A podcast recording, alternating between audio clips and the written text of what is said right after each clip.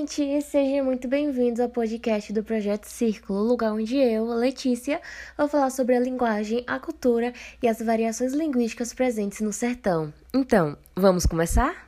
A língua não se apresenta de maneira única e uniforme. Ela veicula variações de acordo com os grupos que a usam.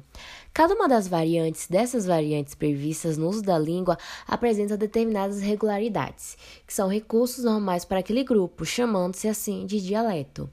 Os principais gêneros de dialeto são o de faixa etária, o geográfico ou regional, o de gênero, masculino e feminino, o social, popular e culto e o profissional. Dialetos correspondem a um ponto de vista linguístico, distintos e sem comparações entre si. Antes de apresentar as variações linguísticas presentes no sertão, vamos lembrar do que se trata? O sertão é a maior sub-região nordestina, localizada entre o meio-norte e o agreste, abrangendo todo o Ceará e partes dos estados de Alagoas, Bahia, Piauí, Paraíba, Pernambuco, Rio Grande do Norte e Sergipe. Originalmente, a palavra sertão referia-se ao interior do Brasil. O nome é derivado da expressão desertão, com que os portugueses costumavam se referir à grande região desabitada do país. Sertão, à época da colonização, era o interior de regiões como São Paulo, Minas Gerais, Goiás ou Mato Grosso, para onde os bandeirantes iam à procura de ouro e de indígenas para escravizar. O português brasileiro é composto por dialetos regionais, o que possibilita que substantivos recebam outros nomes a depender da localidade em que são ditos. Essas variações podem causar situações de preconceito linguístico, que é a manifestação de intolerância ou desprezo pela forma de falar do outro, fazendo juízo de valor por ser um dialeto diferente. Normalmente, o preconceito linguístico ocorre em tom de deboche, quando alguém acredita que a sua maneira de falar é superior.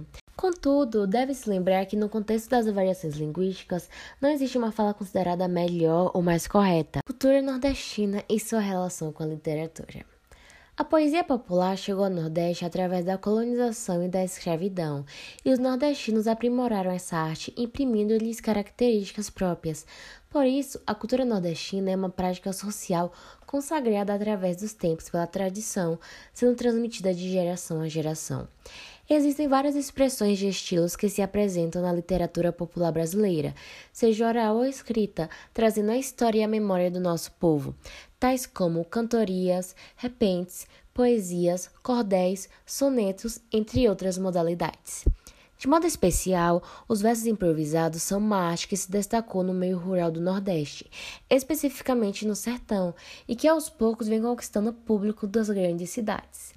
Geralmente, o desafio do repente se desenrola num tremendo duelo, numa verdadeira briga poética cuja arma é o verso, rápido, gracioso e inusitado, cheio de vivacidade e vigor.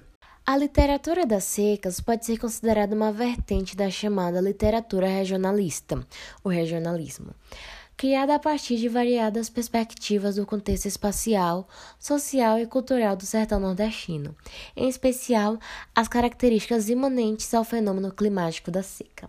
Assim, compreende-se por literatura das secas um conjunto de obras literárias que apresentam como cenário espacial o sertão nordestino, juntamente com aspectos socioclimáticos da região, estes exercendo influência sobre o contexto produtivo das obras. Na literatura brasileira, o sertão tem um destaque gigantesco em clássico, como em Os Sertões, de Euclides da Cunha, Luzia Homem, por Domingos Olímpio, Maria dos Ar, de Lindolfo Rocha, A Bagaceira, de José Américo de Almeida, O 15, por Raquel de Queiroz, Vidas Secas, de Graciliano Ramos, Alto da Compadecida, de Ariano Suassuna, Morte e Vida Severina, por João Cabral Melo Neto, e Grande Sertão Veredas, de Guimarães Rosa. E cada autor lida de maneira muito diferente com o local que retratam. A literatura de cordel é popularmente conhecida como a literatura tradicional da cultura popular brasileira, principalmente nas regiões norte e nordeste do Brasil, especialmente nos estados do Pará, Pernambuco, Rio Grande do Norte, Alagoas, Paraíba e Ceará. Os poemas de cordel são escritos em forma de rima, acompanhados de algumas ilustrações. Recitados de forma melódica, o cordel é a divulgação das tradições populares, além de ter uma grande importância para a manutenção das identidades locais e das tradições literárias de cada região.